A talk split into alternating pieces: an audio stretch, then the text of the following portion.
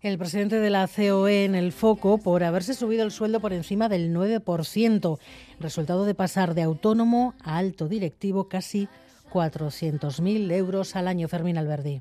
Antonio Garamendi, reelegido para cuatro años, se llevará 1.600.000 euros en este mandato al frente de COE.